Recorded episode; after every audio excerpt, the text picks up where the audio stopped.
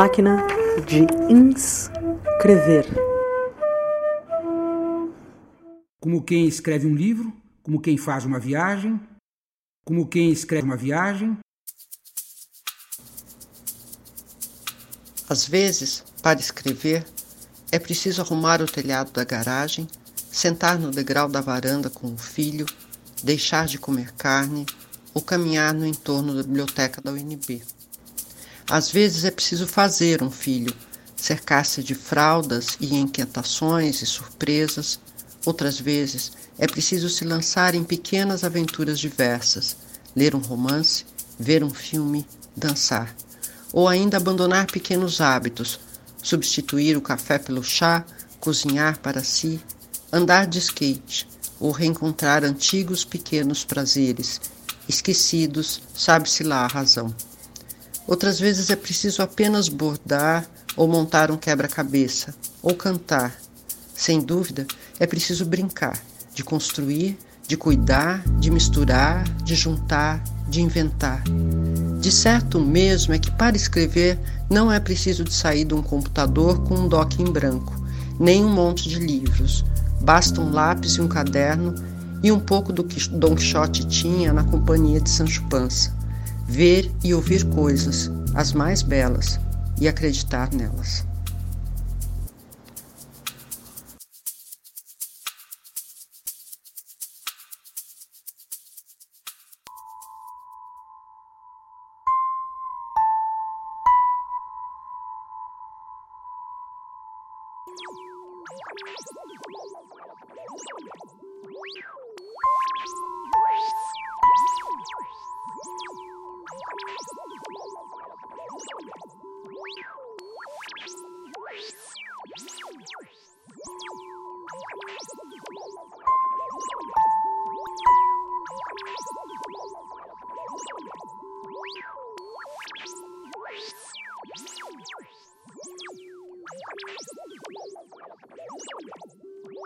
Subversivo. Essa é a natureza dele. Algo que você não possa ver e que não fique parado em nenhum suporte, não fique restrito a nenhum espaço, é subversivo. O som nem cabe nas galerias de exposição, ele atravessa as paredes, ele gera problemas, reclamações, ocupa o espaço se misturando com outras obras. Som é igual a poder. A relação do som com o espaço. A matéria-prima sonora é etérea, intangível, invisível, omnidirecional. A relação do som com o espaço é superlativa ele nunca chega a caber.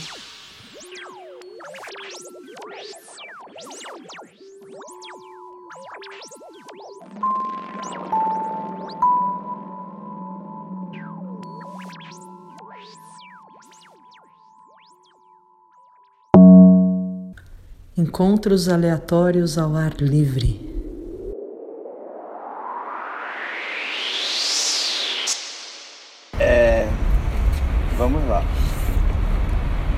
Corpo astral, né? Tá. A gente chegou aqui, corpo astral, você tem o seu, tem o seu, tem o seu, tem o seu. Cada momento que a gente vive, a gente entra em contato com experiências. Né? Isso. Né? Experiências. Isso que matou. Experiências que vão pedir posturas e essas posturas vamos escolher. Isso. Nós, com corpos astrais, temos tendências a posturas. Uhum. E se soubermos nossas tendências, podemos escolher a postura tendenciosa ou uma nova. E quando escolhemos uma nova, a gente faz um modula o corpo astral. Aí, bum, cada experiência que você vive, você pode modular seu corpo astral. Aí eu falei, ah, uma mistura de responsabilidade e de oportunidade. Tipo, lembre-se que a postura assumida ela vai ser registrada e ao mesmo tempo lembre-se que a oportunidade de postura pode ser modulada.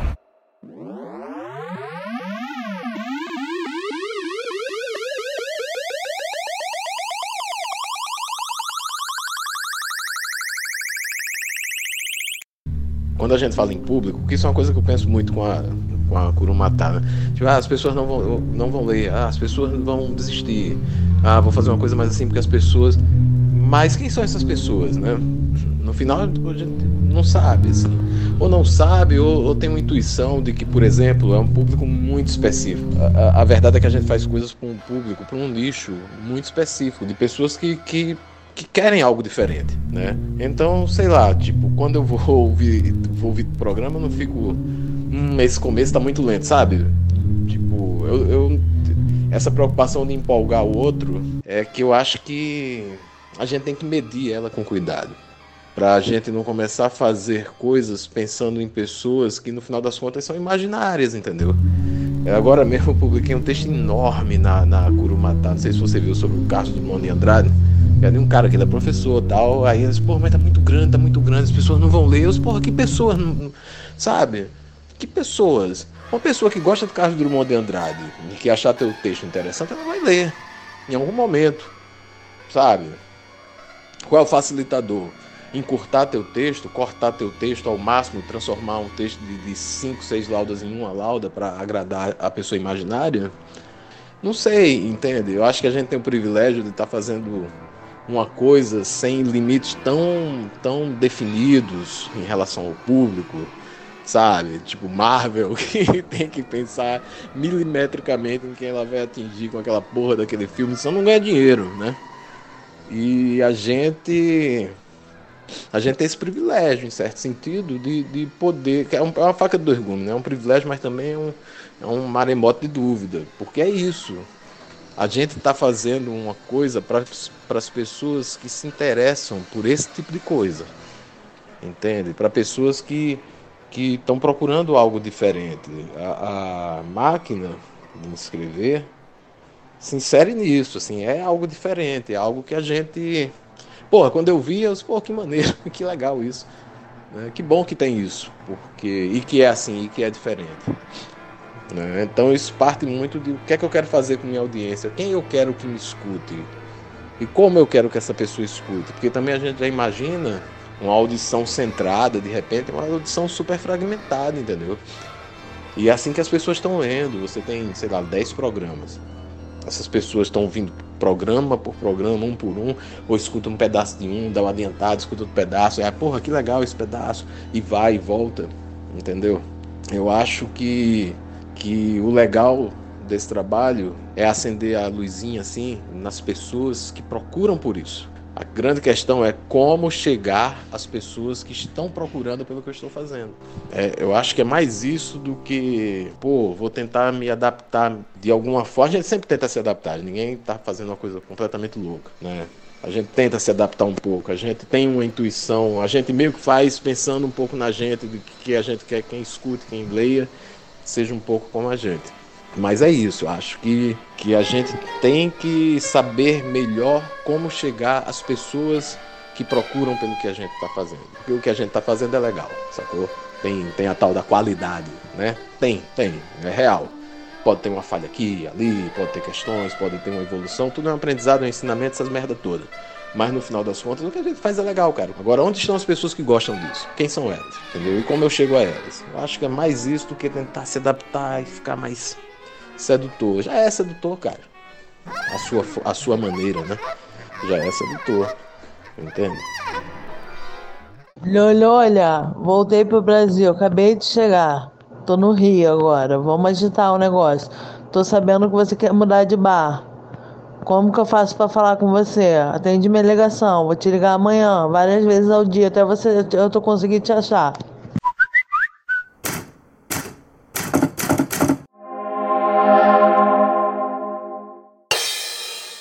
As coisas que as pessoas fazem não podem de jeito nenhum ser mais importantes do que o mundo. E assim o guerreiro trata o mundo como um mistério infindável. E o que as pessoas fazem como uma imensa loucura.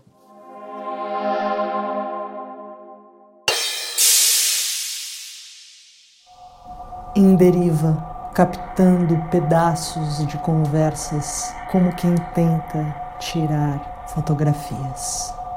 Então, é, é, então ele, ele, no dia falou comigo que, é, que eu arrumasse cinco Mas é porque se cada hora alguém sai. Existe.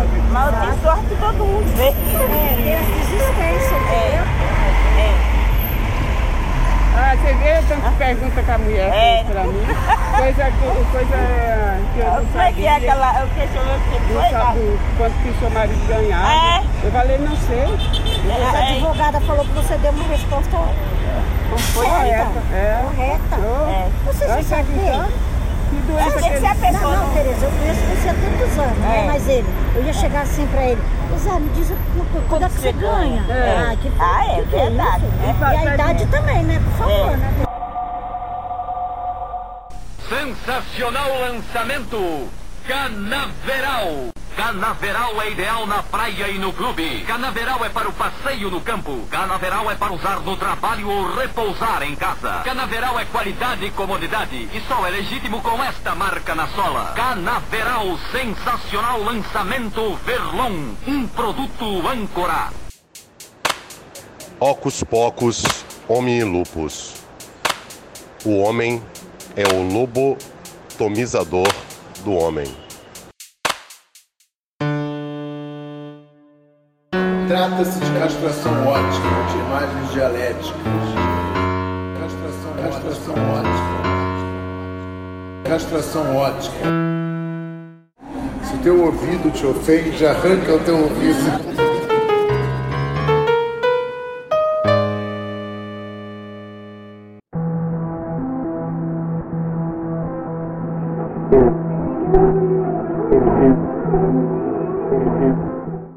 Para casa sem cigarros. Acendi o último ao contrário. Fumei sem filtro e acabou. Está mais do que na hora de pensar em parar de fumar. E quem diz que eu consigo?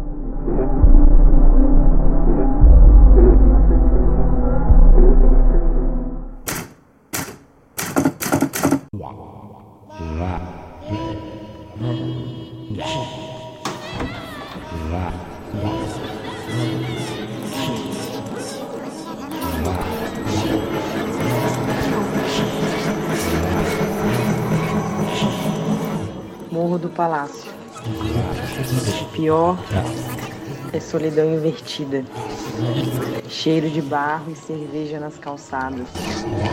Crianças acordadas ao som de buzina e gargalhadas. Quatro horas da manhã.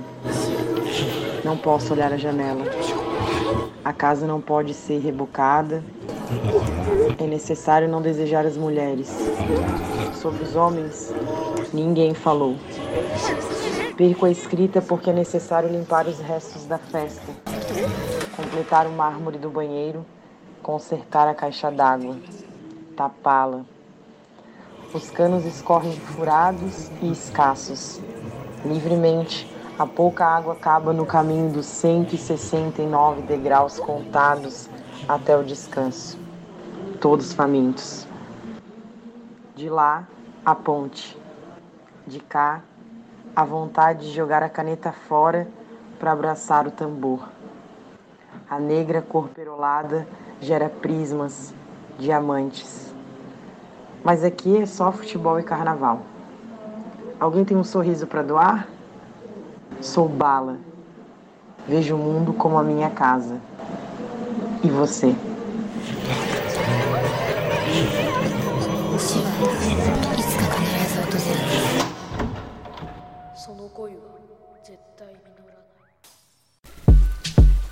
Nuvens passageiras em dia sem vento, leque de plumas de avestruz, levemente agitado diante da luz, pavão, lágrimas, lodo, sociologia do fracasso, carnaval, dublagem. Lua cheia, lua nova. Cruza a cidade para beijar sua boca. O bicho,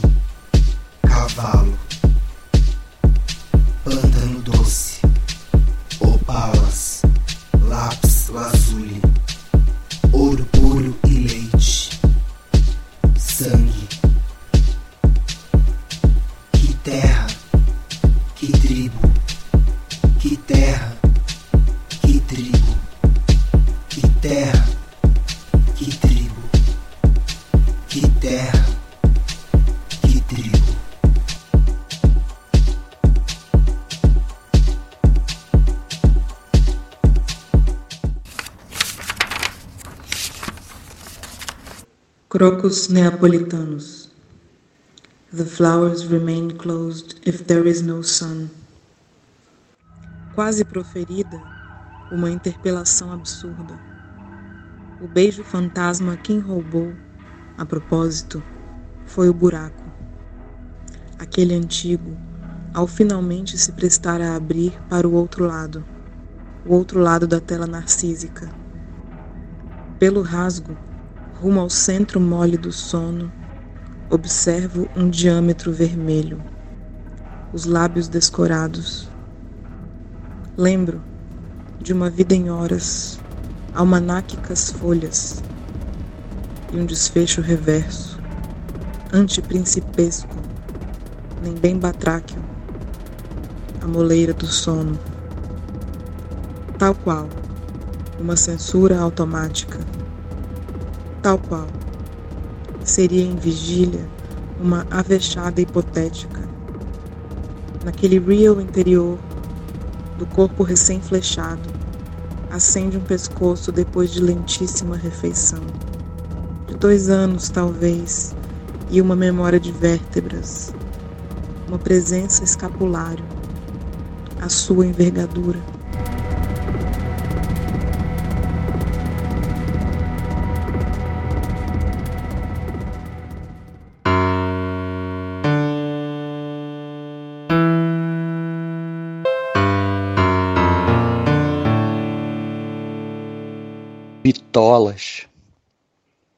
Largura reguladora passível de ajuste, algo de acoplagem na tão buscada compatibilidade dos calibres, que, por ocasião de um encontro entre os tubos de um oleoduto, a eficácia da blindagem análoga à do crustáceo protege a pérola que se pretende ilesa e inacessível, quando a geleia negra passa abraçada por suas chapas de carapaça, petróleo no miolo, pastoso, nas argolas cuja bitola, por pressão, progressivamente engorda, requerendo o cálculo renovado para a última das medidas, distendida, para decidir o tamanho adequado a cada segmento atracado, a toda a compostura aparente de uma única linha de escoamento. Entretanto, Qualquer encontro entre diâmetros estranhos entre si reclama as bitolas equânimes, sem as quais nunca se ajustariam, daí o milagre da hidráulica, as mais variadas alturas, de inúmeras embocaduras, ora tão absolutas na coligação.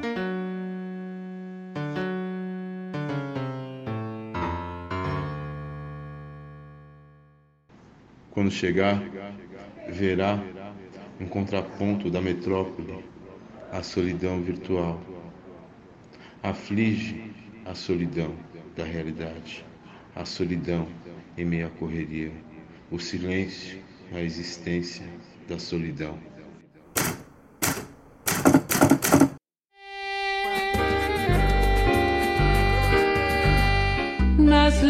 Líquidas no continente centro-americano.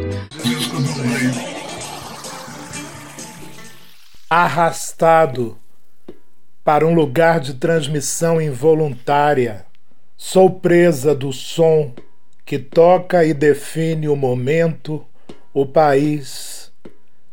Penso em Ezra Pound a dizer uma vez que o som no ar define o limite e o dever de uma nação, de uma cultura.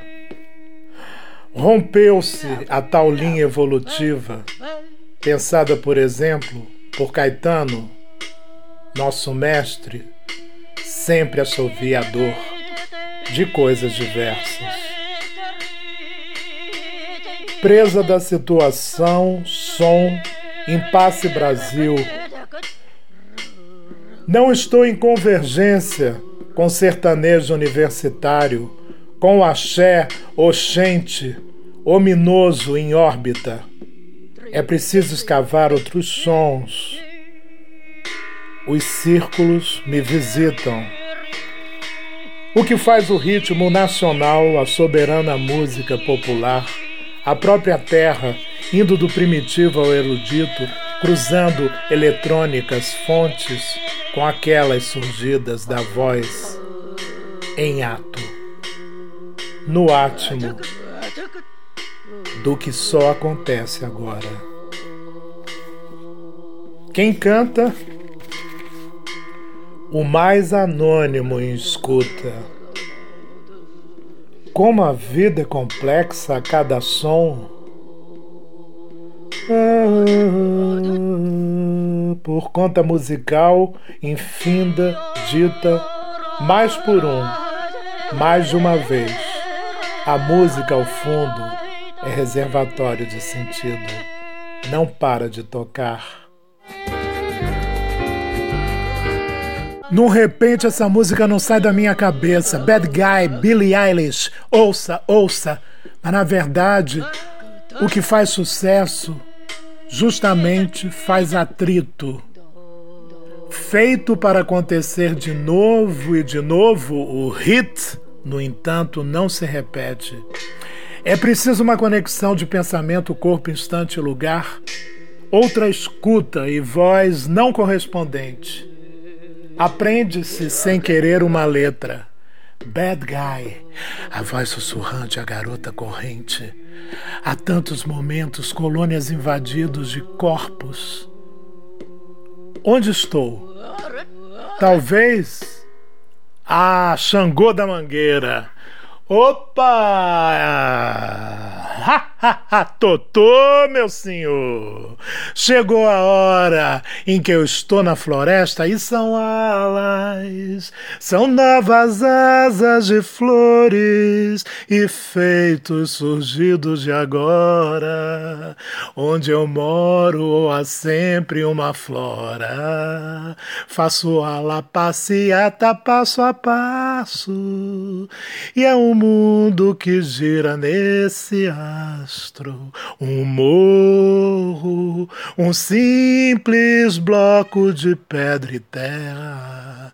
O uivo do tempo é o vento e o voto contrário ao meu pensamento.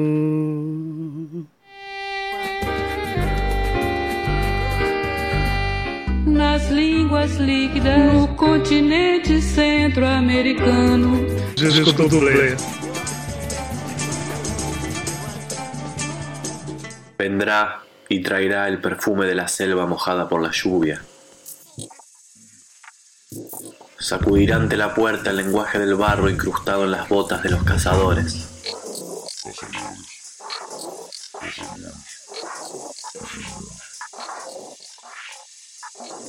Tirante la red de los abrazos inservibles.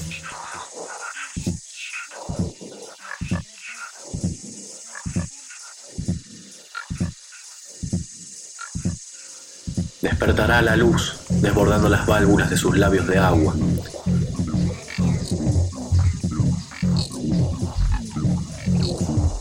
Estremeciéndose sobre las trampas abiertas y tensas. Mientras la vegetación, triturada por un espejo de neblina diurna y nocturna, caerá a sus costados como simiente de plumas, agitadas por el disparo falso de las palabras.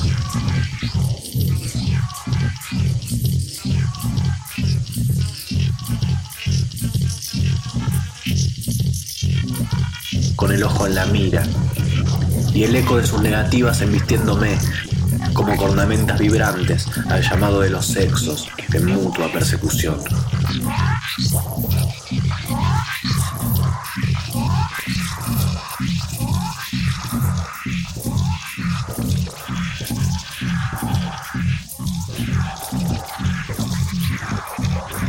precipitando la tregua en súplica de un breve instante para detenerse y reconocerse.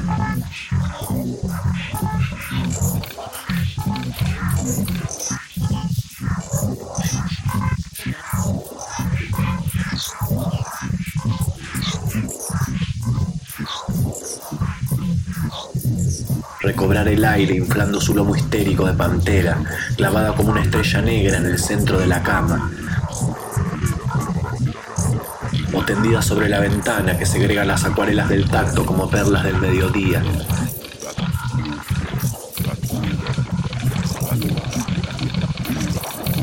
relamiéndose una y otra vez ante mi infrarrojo deseo de devorarla.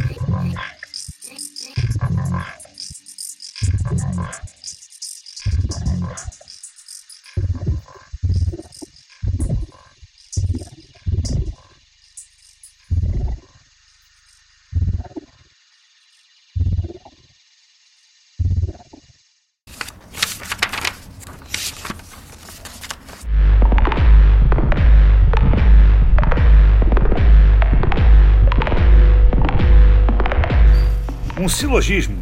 Os outros morrem, mas eu não sou o outro. Assim não morrerei. Nabokov.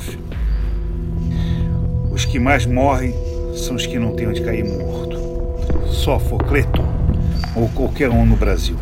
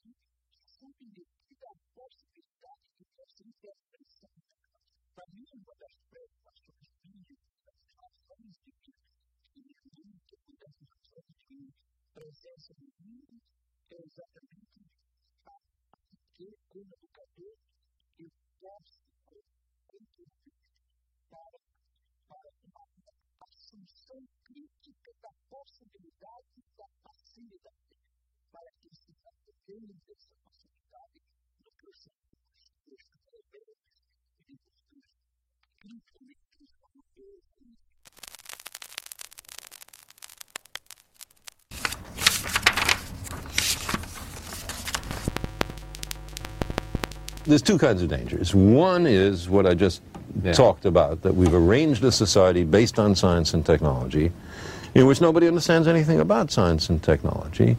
And this combustible mixture of ignorance and power, sooner or later, is going to blow up in our faces.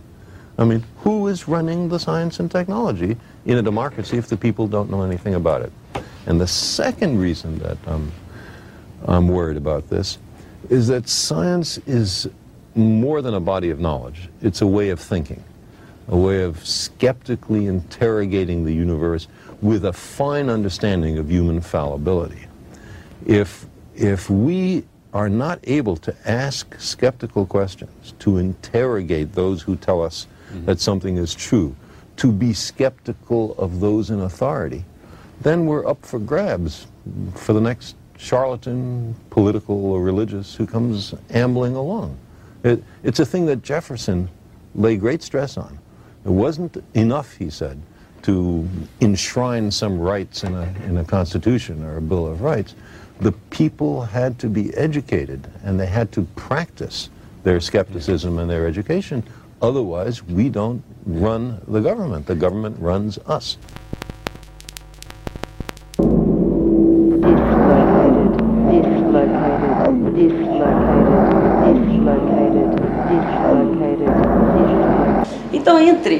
Os critérios propostos para distinguir variedades dominantes de variedades não dominantes das línguas pluricêntricas, a estandarização tem proeminência. Variedades não dominantes exibem, em geral, um grau mais baixo de estandarização, bem como muitas regras exonormativas baseadas na variedade dominante. O meu objetivo, então, é defender que o processo de normativização e standardização de uma variedade não dominante não pode ser bem entendido se não levamos em conta as diferenças entre a língua oral e a escrita e o complexo contexto sociolinguístico subjacente a esse processo. Como se deu o processo de estandarização no Brasil, inspirado em regras, naturalmente, um país recém-liberado de Portugal, vamos dizer, recém-independente, é, inspirado em regras exonormativas e suas consequências no aprofundamento da natural distância que já existe entre fala, em geral, mais menos monitorada e a escrita mais padronizada. Aconteceu a mesma é, coisa comigo. É. é. E mostrar que, ao contrário do que ocorre com outras variedades pluricêntricas, que passaram por vários estágios de standardização, como é o caso do inglês, americano, a atitude dos que legislam sobre normas no Brasil tem se mostrado muito conservadora e trazer algumas evidências empíricas que contribuem para confirmar que, na realidade, a distância entre fala e escrita atualmente, nos anos mais recentes, vem diminuindo, apesar de esse fato não ser oficialmente reconhecido. É como se a gente acreditasse naquilo que a gente idealiza e acha que fala. O mais interessante é isso. A pessoa jura fala daquele jeito. Em Durante o período, para voltar um pouquinho à questão da estandarização, no primeiro momento, durante o período colonial, a questão de uma norma brasileira nunca foi cogitada. Só a partir da independência, questões relativas à modernização do país, na primeira metade do século XIX, a educação dos cidadãos e a definição de uma identidade brasileira começaram a se colocar. De modo especial, ressalta a urgência de lutar contra o analfabetismo, o que demandava o acesso universal à escola pública. Até meados do, do século XIX, o número de pessoas educadas, segundo o AIS, não passava de 0,5% da população. Então, as primeiras gramáticas começaram a aparecer entre a última década do século XIX e o primeiro quartel do século XX. Né? Temos aí o primeiro Ribeiro, que não é o Júlio ainda, Maciel Gomes, o Júlio Ribeiro, numa clara atitude exonormativa e desprezando inclusive a escrita que se desenvolvia no Brasil com traços conservadores do português do século XVI, do século XV e XVI, inclusive esses é, os gramáticos buscaram modelos de referência na língua dos grandes autores portugueses do século XIX. Então, a ausência de uma descrição objetiva da nossa realidade linguística justificava a suposição de que brasileiros e portugueses falavam a mesma língua e que a língua literária, como dizia Antenor Nascentes, refletia muito bem essa unidade. A consequência imediata dessa atitude, desculpe os dois T's, foi o banimento de qualquer traço que não se conformasse a esse padrão exógeno. Eu acho que foi daí que veio aquela, aquele discurso, vamos dizer, passou a vigorar no Brasil um pretenso discurso científico que nos convencia de que para falar pode, para escrever não pode. Então, o que, que é, nós nunca nos perguntamos? Por que nós não podemos começar uma frase com o pronome oblíquo? Se é isso que a gente faz o dia inteiro. Não. É possível, mas todos os brasileirismos ficam muito bem, mas na fala espontânea, e alguns diziam, e que não se exagere. Então isso é muito claro. E há, às vezes, coisas surreais, como por exemplo, pessoas respeitáveis. Vejam o que dizia sobre essa confusão, justamente sobre a colocação pronominal, que é a grande bandeira, porque é muito fácil de perceber, é muito fácil analisar uma colocação. Vejam que o professor Melo, é, reproduzindo num texto que eu acho fantástico, do Emílio Pavot, de 1998, que se chama Norma e Condescendência, dois pontos, ciência e pureza.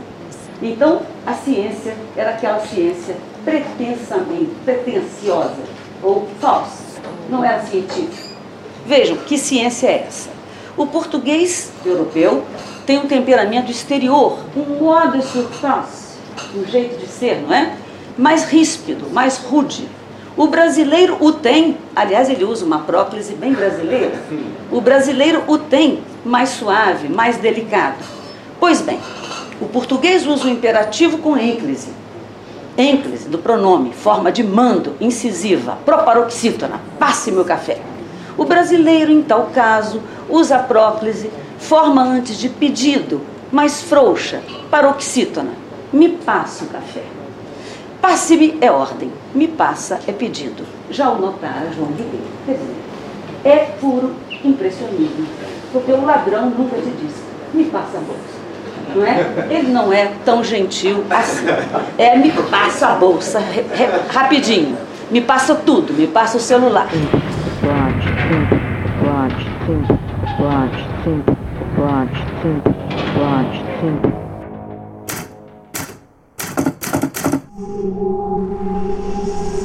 Outro dia li num livro chamado A Arte da Peregrinação, livro de Phil Cousineau, que nossas jornadas têm início quando começamos a nos perguntar o que consideramos sagrado. História, música, literatura, natureza, comida, tradições, artistas, o esporte, a fotografia, a escrita. Janeiro, Rio de Janeiro, a Brasília, São Paulo, Rio de Janeiro, Brasil, Rio de Janeiro, a Brasil, Rio de Janeiro, e a Brasil, Rio de Janeiro, Rio de Janeiro, Rio de Janeiro, e Brasil, Rio de Janeiro, Rio de Janeiro, Janeiro, Janeiro, Janeiro, Rio de Janeiro, e Janeiro, Rio de Janeiro, Rio de Janeiro, o Rio de Janeiro, o Rio de Janeiro, ir o Rio de Janeiro, ir o Rio de Jan, Neiro Rio de Já, Aneiro Rio de J, Janeiro Rio D, E Janeiro Rio D, De Janeiro Rio, O de Janeiro Ri, e o de Janeiro R, Rio de Janeiro. São Paulo, ou São Paulo, Lo São Paulo, Ulo São Pá, Aulo São P, Paulo São, o Paulo San, a um Paulo S, São Paulo. Brasília, a Brasília e a Brasil, Lia Brasi, Iliabras, Ziliabra, Azilhabra, Raziliab, Brasília.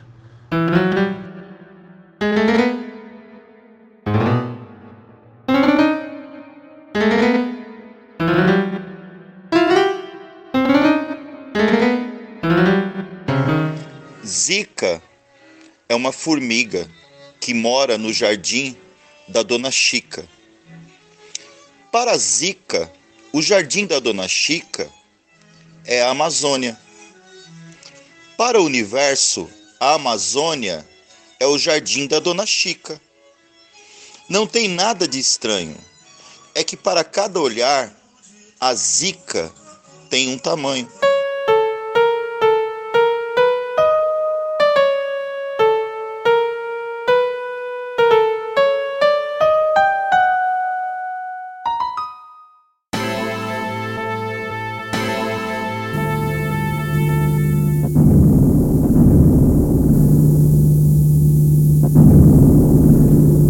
Katrina, com seu coração de furacão, tomou um ônibus e partiu para New Orleans, em busca de desastres, blues e aventura. E lá soterrou os meninos que jaculam azul, pois todo vinho é o sacrifício das uvas mortas. Mas Cecília Katrina veio fazer justiça com as próprias mãos. Por causa dela, caiu a bolsa de valores. Dubai, Frankfurt, Tóquio, Nova York, tudo no chão. No olho de seu furacão morreram 10 mil assassinos econômicos e faliram todos os ecolobistas. Não conte a ninguém, mas foi Cecília Katrina que inventou os nanogafanhotos para devorar as plantações transgênicas. Cecília Katrina para a máquina de inscrever.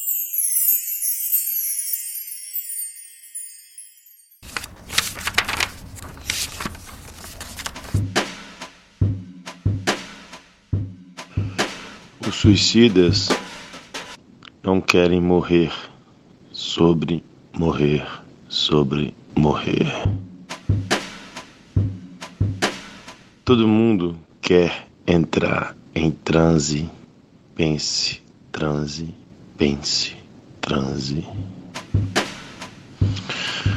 A vida tá muito louca, pouca, louca, pouca, louca. Também quero meu pedaço. Ácido, aço, ácido, aço. Passo, repasso, pasto, passo, pasto, passo. Transe.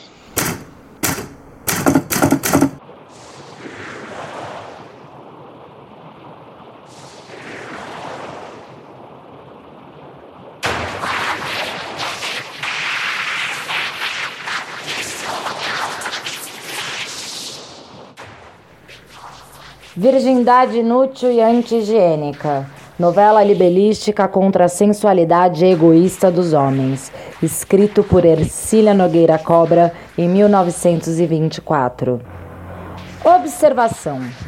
Sou obrigada, no correr deste livro, para a clareza do assunto, a usar as expressões que o vulgo ignaro, semi-analfabeto, cuida e morais. Tenho observado que o falso sentimento de pudor que fez do ato do amor uma vergonha para a mulher é um sentimento medieval criado pelo misticismo dos sacerdotes que, ignorantes como eram, nada entendiam de fisiologia e não ligavam a devida importância à nobre função do amor. O amor físico é tão necessário à mulher como o comer e o beber. Se assim não fosse a natureza, criá-la-ia neutra, sem sexo e sem imaginação. A repressão dos instintos femininos, as injúrias e anatemas que pesam sobre as que se não sujeitam ao perverso e imoral sequestro, conseguem apenas criar o lenocínio, o infanticídio, a cafetinagem e a prostituição. O aviltamento da mulher que teve a audácia de buscar prazeres fora do lar doméstico e satisfazer ao acaso das suas aventuras sem empecilhos, quando e como lhes apraz, ainda não deu resultados práticos. A pecha de perdida e adúltera pela sociedade lançada contra as rebeldes não conseguiu diminuir-lhes o número. E a razão disto é simples. Os mamíferos são polígamos por natureza e jamais haverá leis que consigam impedir-lhes os instintos de se manifestarem. Ficai certos, ó assambarcadores do gozo que vos chamais homens, quando devieis chamar-vos monstros. A vítima embele que pensais segurar com vossas mãos, quanto mais cuidais que a tendes manietada, mais se liberta Vossas cadeias são insuficientes. A natureza prega-vos a mais deliciosa peça que pregar-se pode a um tirano. Impedes que ela receba no templo as oblações naturais? Mas a imaginação fica livre e os botões sabem fremir de gozo a leve carícia de um dedinho. As vossas leis iníquas só conseguem criar vícios contra a natureza. Cedo ou tarde há de cair o preconceito de que a mulher não é de carne e osso como os demais mamíferos, tendo como eles um aparelho sexual com as mesmas exigências. A vida de galé que a mulher tem levado hoje há de acabar. O seu corpo martirizado de desejos insatisfeitos será livre a inominável perversidade que a lança faminta aos prostíbulos para servir de pasto à concupiscência bestial do macho há de ter fim.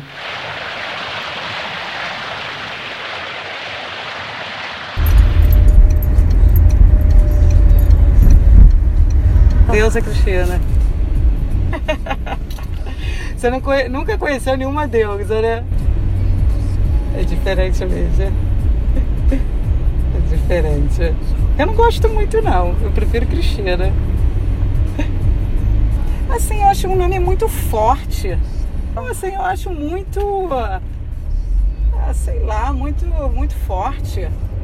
deusa Cristina, chama muita atenção. Em 300 metros, vire a esquerda. Não, usava mais deusa. No colégio, assim, é, os amiguinhos até debochavam. Porque deusa, né? Assim, então. Era chamado mais de deusa. Agora eu mais velha que me chamam muito de Cristina. Você escolheu deusa. Assim, não tem cor. Ah, No aplicativo, eu tenho que escolher realmente deusa, porque o, o meu nome é Deusa Cristina. Então, como vai a sua habilitação, tem que ir. Direita na Avenida Maracanã. Tem que ir o meu nome realmente. Tem pessoas que ficam assim. Oh, mas é teu nome mesmo? Ah, meu Deus, é mesmo? Diminuiu o roubo, aumentou o homicídio. Siga em frente na viaduto dos fuzileiros. Roubo de carga, Siga o em roubo frente de na carro. viaduto dos fuzileiros. Depois mantenha-se à direita na rua Mirabeal Souto Rua. o de quer dizer, diminuiu de carga, o de roubo de carro e aumentou o homicídio. Siga em frente na Avenida Presidente Vargas. Olha, tem pessoas que sentam aí e nem falam nada. Ou seja, eu peguei duas pessoas antes de você que não falaram nada. Olha, né? né? Porque eles conversam, né?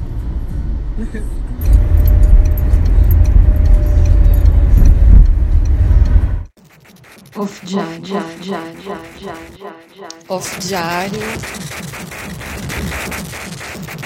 Dessa vez eu decidi que eu não vou escrever, vou gravar, vou tentar ficar de olho no, no tempo, mas enfim, vamos fazer um off diário espontâneo, direto do Platô de Emily Vaches. É sempre difícil assim pensar em escrever algo que que vai para o Brasil, né?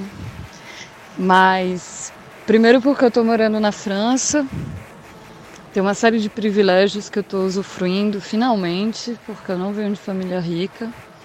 Sempre trabalho desde os 16 anos.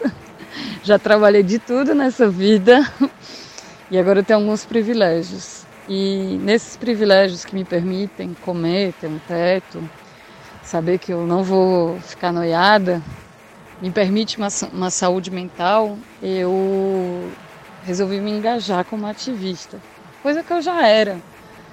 Enfim, agora eu estou participando de um comitê que se chama Marielle Franco e estou aqui também com o tecnoxamanismo na campanha pelo posto de saúde Pataxó, que vai ser um, de um lado é, um consultório, de outro uma casa de cura, segundo a medicina Pataxó. Então assim, eu estou dedicando um espaço-tempo para fazer a luta e eu queria gravar esse off diário com uma mensagem numa, numa garrafa que fala para para as pessoas que estão no Brasil não desistirem, que, que é tão absurdo tudo que está acontecendo que parece que o ativismo não existe.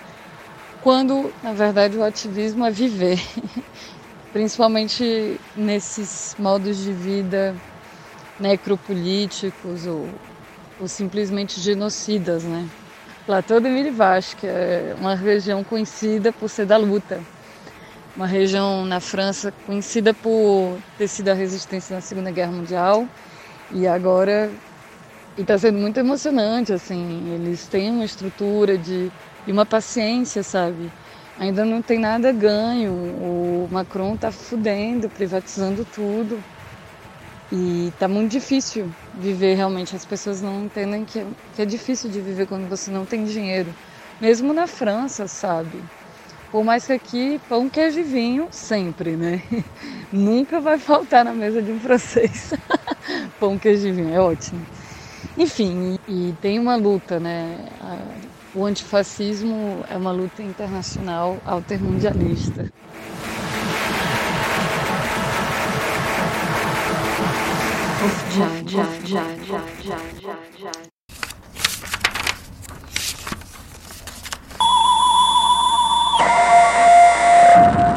Nem tudo é dias de sol. E a chuva, quando falta muito, pede-se. Por isso tomo a infelicidade com a felicidade, naturalmente, como quem não estranha que haja montanhas e planícies, e quando acha rochedos e erva. O que é preciso é ser-se natural e calmo, na felicidade ou na infelicidade, sentir como quem olha, pensar como quem anda, e quando se vai morrer, lembrar-se de que o dia morre e que o poente é belo e é bela a noite que fica. Assim é e assim seja. Façamos uma limpeza geral e deitemos fora todas as coisas que não nos servem para nada, essas coisas que nós já não usamos mais, essas coisas que ficam a apanhar pó, as que evitamos encontrar porque nos trazem as lembranças mais amargas, as que nos magoam, ocupam espaço ou nunca quisemos ter junto a nós. Façamos uma limpeza geral, ou melhor ainda, uma mudança que nos permita abandonar as coisas sem sequer lhes tocar, sem nos sujarmos, deixando-as onde sempre estiveram. E vamos nós embora, vida minha, para começar de novo a acumular. Ou então deitemos fogo a tudo e fiquemos em paz, com essa imagem das chamas do mundo perante os olhos e com o coração desabitado.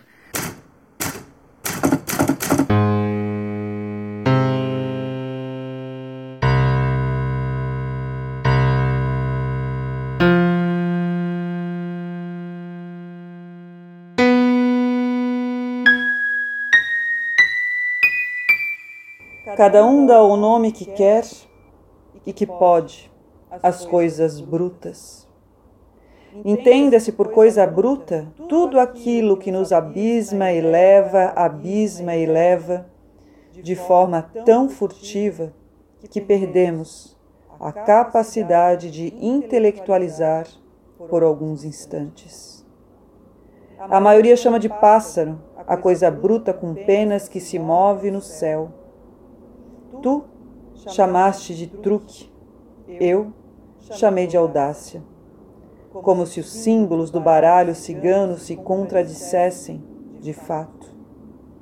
E em qual lugar, se não na despedida, desembocaria a pétala de arrogância que assopramos um para a mão do outro? A maioria chama de mão a coisa bruta com poros que toca a matéria e os lagos ocultos, raríssimas vezes. Tu chamaste de deslocamento, eu também. E agora os corpos estranhos dos que não ousaram perscrutar a paridade desta nomeação, invocação.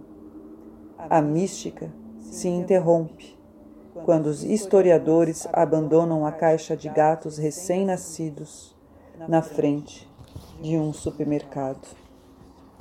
A maioria chama de abandono a coisa bruta sem raízes que nos nega o rosto essencial. Tu chamaste de resignação, eu de heresia. E agora o altar com as estátuas dos santos esmigalhadas, sagradas escrituras que não reconhecem o fogo como mentor. No convento, as crianças disputando ferozmente para mamar no sino caído que ressignificaram como a grande teta de Deus. Nenhuma conjectura será poupada no templo privado, construído com lacunas. A maioria chama de lacuna a coisa bruta sem calor que nos afasta de forma abrupta ou morosa Tu chamaste de decisão imperdoável. O teu olhar procurando o meu na multidão para virar-se instantaneamente no momento em que o encontrou. Eis a quadratura do círculo dos amantes. Já eu chamei de objetividade, racionalidade, matemática e outras ciências com pretensões frias. Pretensões apenas, que fique claro. A maioria chama de olhar, a coisa bruta com pergaminhos de memória que oscila entre a autopreservação e a verdade. Como se o desejo de cumplicidade fosse algo inescrupuloso. A maior de todas as vergonhas exposta em praça pública. Tu chamaste olhar de silêncio. Eu também. E nunca houve um silêncio tão ponte, familiar e antigo. A maioria chama de ponte a coisa bruta que meditativa une extremidades. Tudo aquilo que nos abisma eleva, abisma, eleva. Tu chamaste ponte de confiança, eu chamei ponte de amor. E nunca nos aproximamos tanto de quem realmente somos. Travessia e reconhecimento quântico.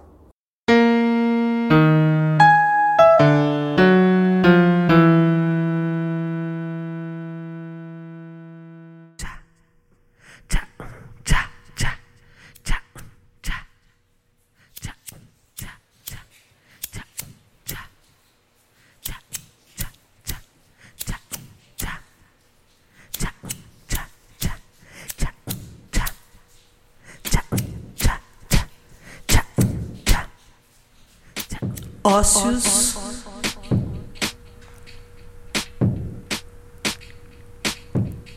gurus, enigmas. E charadas, suposições cósmicas, certezas intuitivas.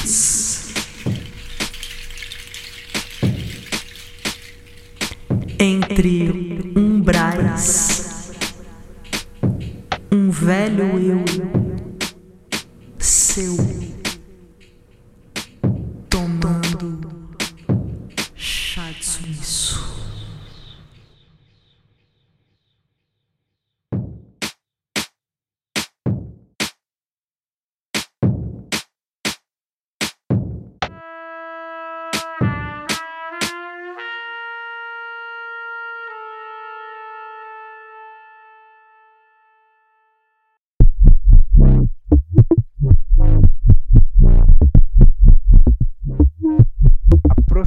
aproximar-se de um poema que te arremesse dentro de um ecossistema, que te arremesse dentro de algum bioma mais sutil ou mais incômodo.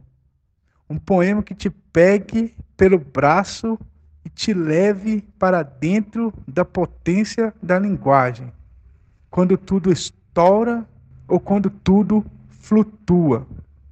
Aproximar-se de um poema é aproximar-se de um fantástico reservatório de energia, tendo a mesma força de uma chuva de raios e relâmpagos.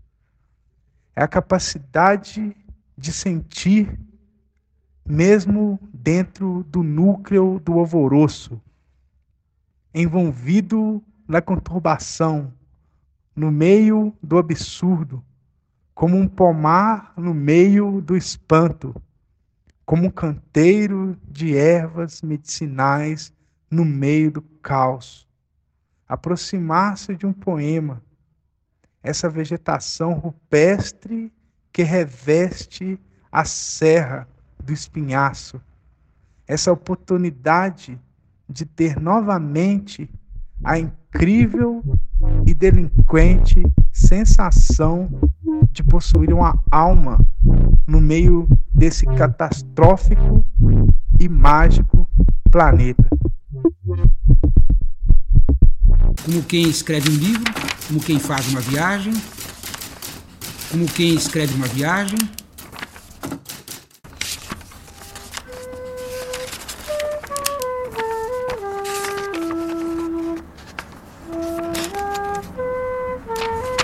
Máquina de inscrever.